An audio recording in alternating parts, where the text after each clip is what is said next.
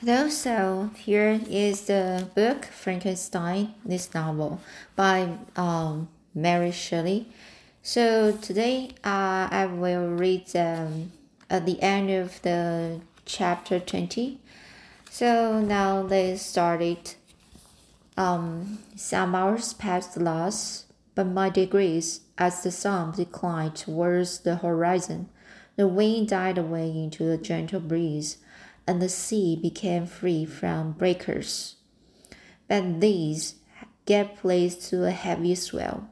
I felt sick and hardly able to hold the rubber rudder.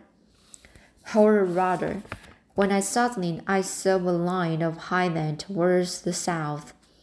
Almost spent, as I was, by fatigue and a dreadful suspense. I endured for several hours this sudden certainty of life rushed like a flood of warm joy into my heart, and tears gushed from my eyes. How mutable are our feelings, and how strange is that clean love we have of life, even the in the in the excess of misery. I constructed another sail with the part of my dress, and eagerly steered my course towards land. It had a wild and rocky appearance, but as I approached nearer, I easily perceived the traces of cultivation. I saw vessels near the shore and found myself suddenly transported back to the neighborhood of civilized men.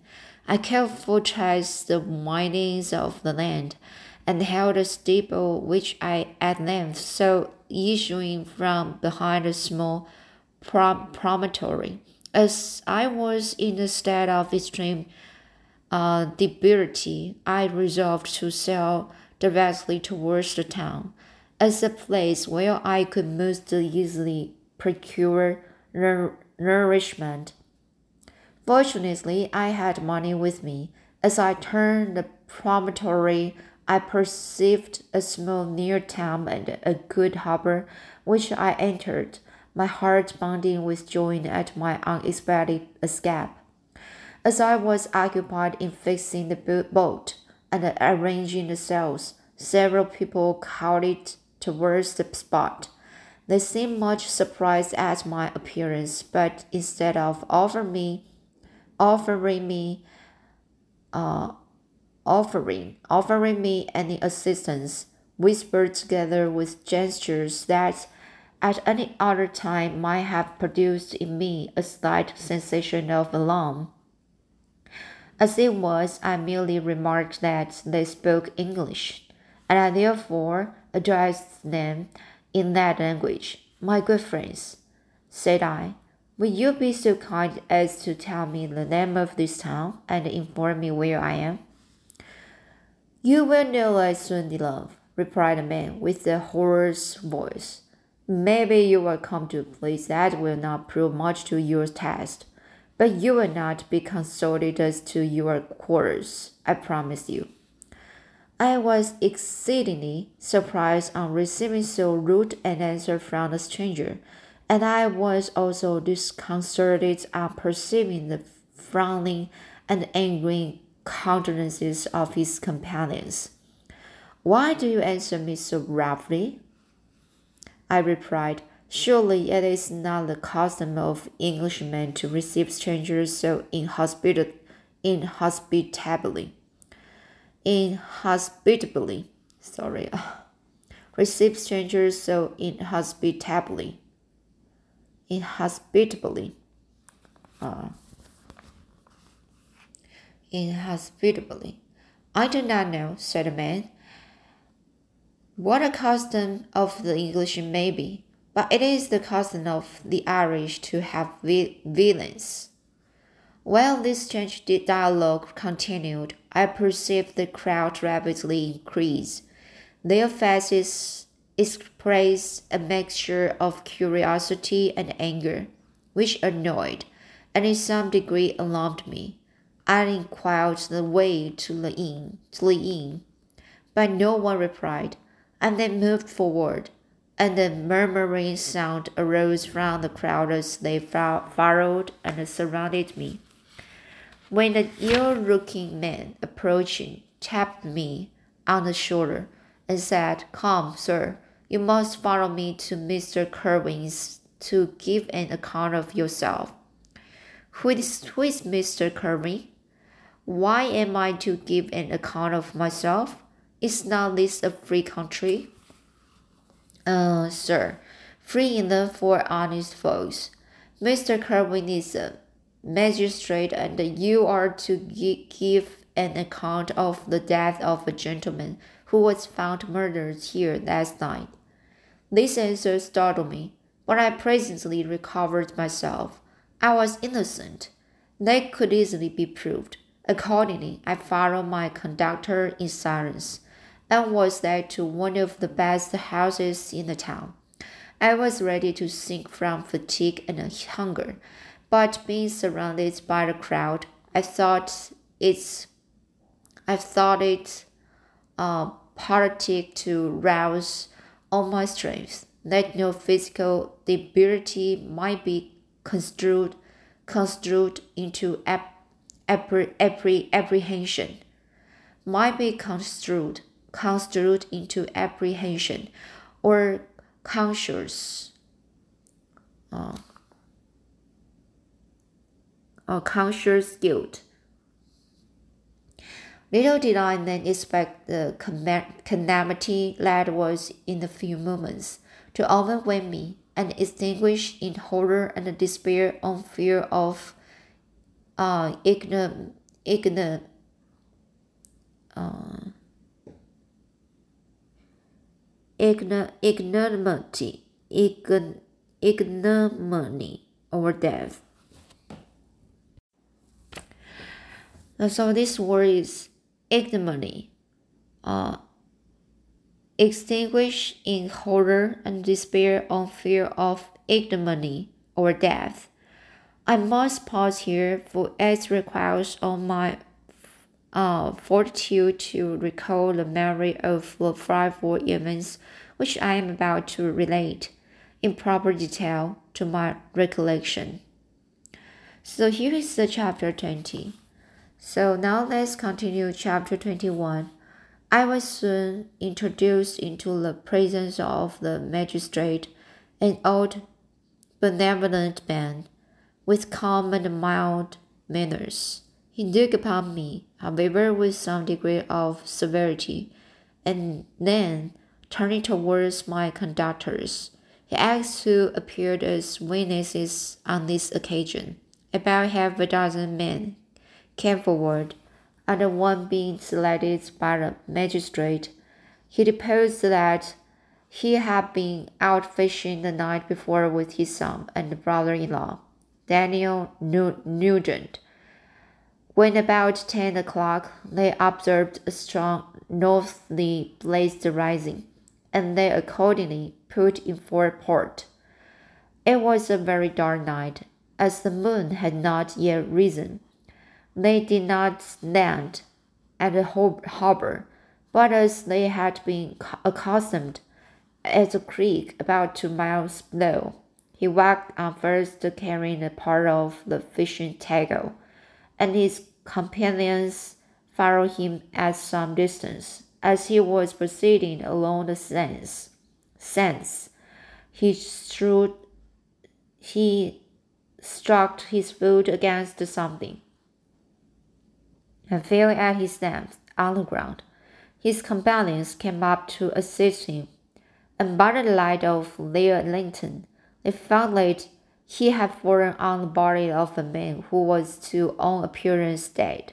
Their first supposition was that it was the corpse of some person who had been drowned and was thrown on shore by the waves.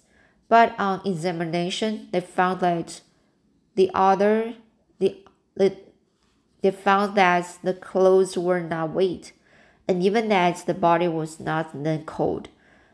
They instantly carried it to the cottage of an old woman near the spot, and endeavored, but in vain, to restore it to life. It appeared to be a handsome young man, about five to twenty years of age. He had apparently been strangled, for there was no sign of any violence, except the black mark of fingers on his neck. The first part of this deposition did not in the least interest me, but when the mark of the fingers was mentioned, I remembered the murder of my brother and felt myself is extremely agitated. My lips trembled, and the mist came over my eyes, which obliged me to lean on a chair for support. The magistrate, magistrate observed me with a keen eye, and of course drew an unfavorable uh, augury from my manner. The son confirmed his father's account, but when Daniel Nugent was called, he swore positively that just before the fall of his companion, he saw a boat with a single man in it, at a short distance from the shore, and as far as he could judge by the light of a few stars, it was the same boat in which I had just landed. A woman de- deposed that she lived near the beach and was standing at the door of her cottage, waiting for a return of the fisherman. About an hour before she heard of the discovery of the body, when she saw a boat with only one man in it, push off from that part of the shore where the corpse was afterwards found. Another woman confirms the, the account of the fisherman having brought the body into her house. It was not cold. They put it into a bed and rubbed it. And Daniel went to the town for an apothecary, apothecary, but life was quite gone. Several other men were examined concerning my landing, and they agree that, with the strong north wind that has arisen during the night, it was very probable that I had beaten about four many hours and had been obliged to return nearly to the same spot from which I had departed. Besides, they observed that it appears that I had brought the body from another place and it was likely that, as I did not appear to know the shore, I might have put into the harbor ignorant of the distance of the time of from the place where I had deposited depos- deposited the corpse. Mr. Kirwin, on hearing his this evidence, desired that I should be taken into the room where the body lay for interment that it might be observed what effect the sight of it would produce upon me. This idea was probably suggested by the ex- extreme, extreme agitation I had exhibited when the mode of the murder had been described. I was accordingly conducted by the magistrate and several other persons to the to the inn. I could not help being struck by the strange coincidences that had taken place during this event, eventful night. But knowing that I had been conversing with several persons in the island I had inhabited about the time that the body had been found, I was perfectly tranquil as to the consequences of the affair. I entered the room where the corpse lay and was led up to the coffin. How can I describe my sensations on beholding it? I feel yet parched with horror, nor can nor can I reflect on that terrible moment without shuddering and agony. The examination, the presence of the magistrate and the witnesses passed like a dream from my memory. When I saw the lifeless form of Henry Clerval stretched before me, I, gasped for breath, and throwing my, myself on the body, I exclaimed, "Have my murderers, murderers machination, machinations deprived you also, my dearest Henry of life? Two I have already destroyed. Our victims await, await their destiny, but you, Clerval, my friend, my my benefactor." The human frame could no longer support the agonies that I endured, and I was carried out of the room in strong con- convulsions. A few succeeded to leave, and lay for two months on the point of death. My ravings, as I afterwards heard, were frightful. I called myself the murderer of William of Justin and of Clerval. Sometimes I entreated my attendants to assist me in the destruction of the fiend by whom I was tormented, and at others I felt the fingers of the monster already grasping my neck, and screamed aloud with agony and terror. Fortunately, as I spoke my native language, Mr. Kirwin alone understood me but my gestures and the bitter cries were sufficient to affright the other witnesses. Why did I not die? More miserable than man ever was before. Why did I not sink into forgetfulness and rest? Death snatched away many blooming children, the only hopes of their, dot, their doting parents. How many bright and useful lovers have been one day in the bloom of health and hope, and the next a prey for worm, worms. Worm. Also, oh, the next a prey, the next a prey for worms and the de- decay for for a tomb, for a tomb. Of what materials was I made? that I could thus resist so many shocks which, like the turning of the wheel, continually renewed the torture. But I was doomed to live, and in two months found myself as awaking from the dream, in a prison stretched on a wretched bed, surrounded by by uh, jailers, turnies, turkeys, turp box, and all the miserable ap- apparatus of dungeon. It was morning, I remember. When I last awoke to understanding, I had forgotten the particulars of what had happened, and only felt as if some great misfortune had suddenly overwhelmed me. But when I looked around and saw the barred windows and the and the squalid, squalid, squalidness of the room in which I was, a flash across my memory, and I groaned bitterly. This sound disturbed an old woman who was sleeping in a chair beside me. She was a hired nurse, the wife of one of the turkeys.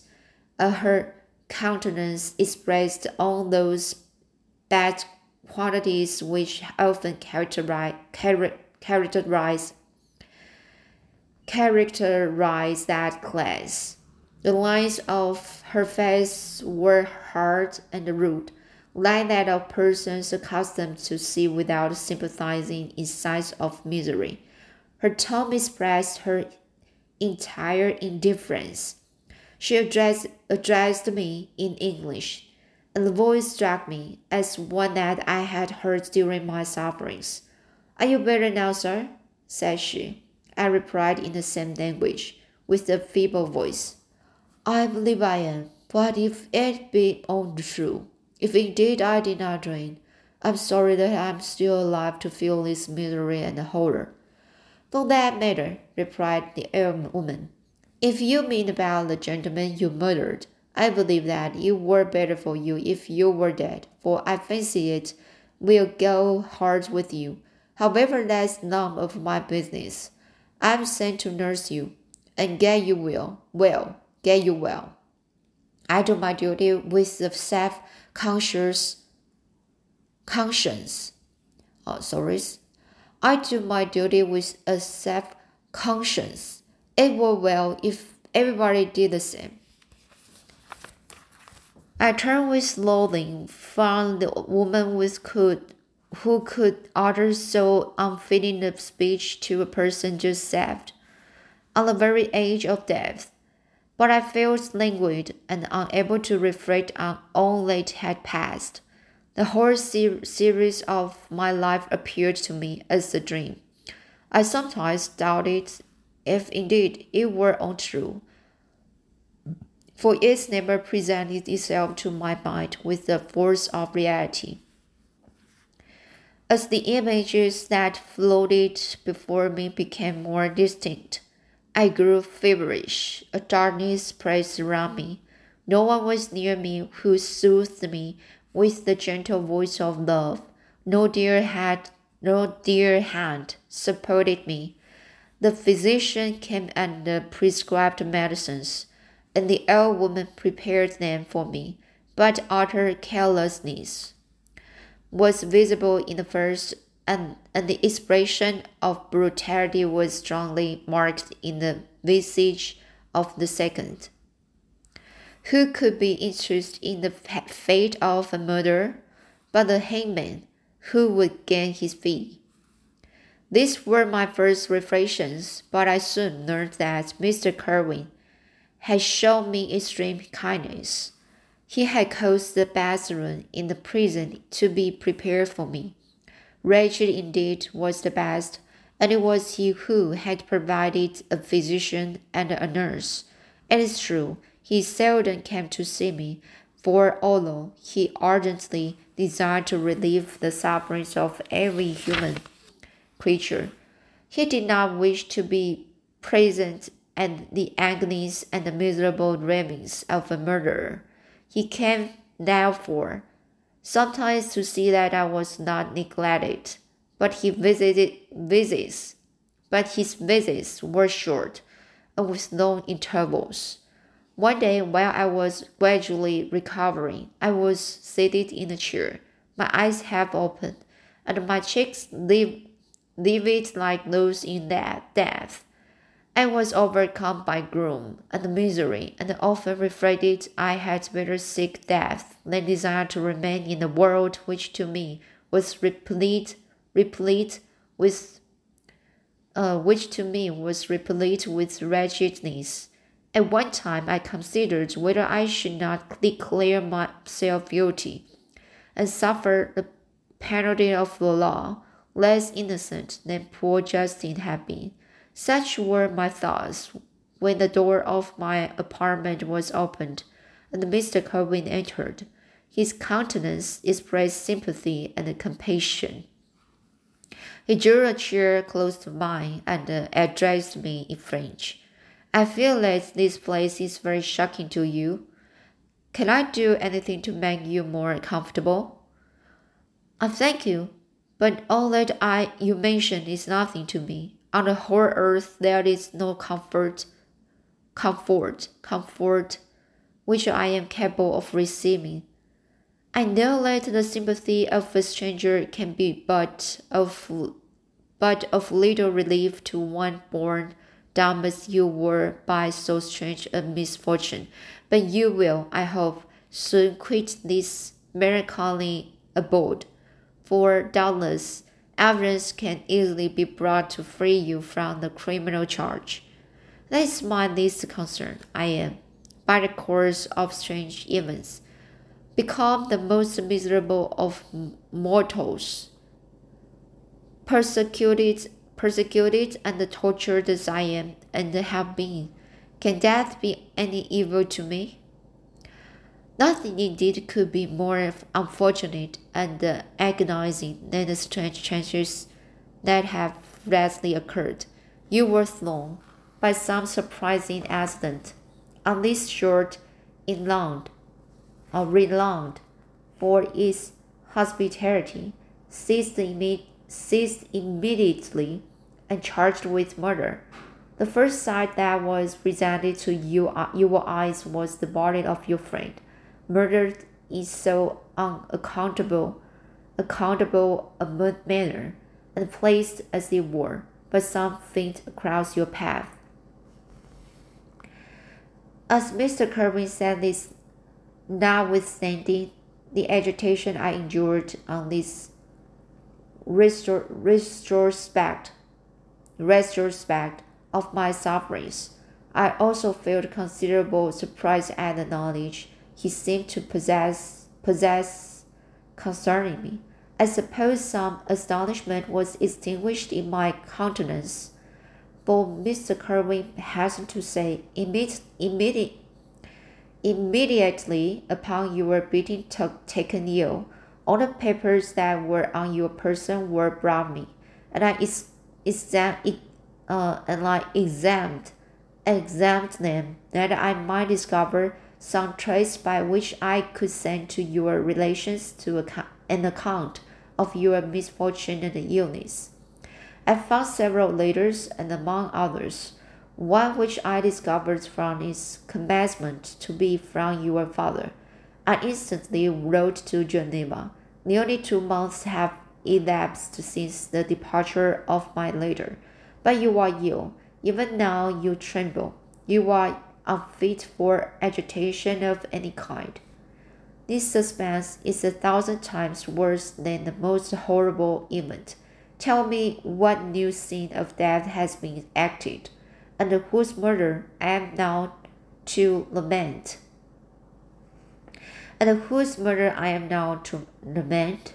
Your family is perfectly well, said Mr. Kirwin, with gentleness, and someone, a friend, is come to visit you. I know not by what chain of thought the, the idea presented itself, but it instantly darted into my mind that the murderer had come to mock at my misery, and taught me, with the death of Clerval, as a new incitement, incitement for me to comply with his hellish desires. I obliged to travel nearly a hundred miles to a country town where the court was held. Mr. Kirwin charged himself with every care of collecting witnesses and arranging my defense. I was spared the disgrace of appearing publicly as a criminal. As the case was not brought before the court that decides on life and death, the grand jury rejected the bill on its being proved that I was on the Orkney, Orkney Islands, and the hour the body of my friend was found. And the fortnight after my removal, I was liber- liberated from prison. Alright, so this chapter I have uh, we have uh, we have uh, some uh, the end of uh, the part of the end for the chapter 21 so i will read chapter chap the end of chap the end of chapter 21 next time. And uh, before i finish this um my podcast um, i want to say for this chapter 20 21 uh yes it's so unfortunate very sad um uh the frankenstein's best friend Clerval uh was dead and uh, so i just can really uh realize um why it happened. Because um you know sometimes uh when you just uh read only see only saw some part of the the the the novel. Uh you can find um here uh uh everybody so many victims was related to frankenstein. So the first one is uh, Frankenstein's brother, and the second one is uh, Justin, and uh, the third one is uh, Clerval. It sounds so very uh, horrible, and uh, because uh, uh, apparently the the monster just don't want to uh, doesn't want to kill kill Frankenstein uh, directly he just want to let him uh feel the the the, the sensation of uh losing uh losing his family and friends and then just like him be alone in the in the world. So maybe uh it sounds so very terrible if you face this kind of problem or situation and uh, you really can explain the the monster to to the public people. Um, because the basically the this story the background of this story is around in the 18th century. So nobody uh I, I believe nobody usually believes you. Uh you just created a a, a very uh, you know the a live person and uh, uh, from the like uh, you know you, you create a person and uh, from the some dates parties so it so a bit i think it's really not um, maybe it's uh, not a very good way to to to to the the people especially in the 18th centuries of course even now we we could not restore a man right? Um so so maybe it's uh, it's uh, it's not a way to uh, show uh, show in in this world uh, especially when we are now um, creating um, AI and uh, we have some like uh, AI uh, AI rocket um, not, not AI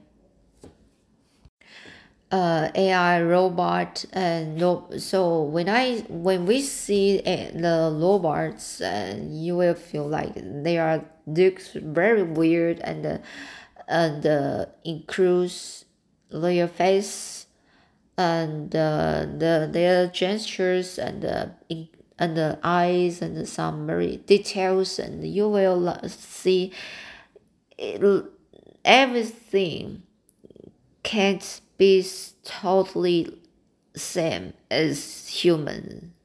So when you see this kind of robot, you will feel like, oh my god, it's it looks so disgusting and so so here you can you can have the guests to try to do some associates uh, with this situation, you know, because now Frankenstein just created a, a, a man, but it's it's a monster, you know, because uh, it look very weird and very uh very ugly and uh, maybe you you can really imagine that how ugly he is. So but uh, now we made the robots and uh, they might look beautiful but sometimes you can see the details about how the gestures of the the every details every detail yeah. So you can you can feel that um they are they are really weird um. So i think this is a uh almost same feelings to me maybe. I, I just can't have the some imagination for the situation about the the monster and the, the robot now. Um, because um, even now we we we couldn't we couldn't uh, create a real man right?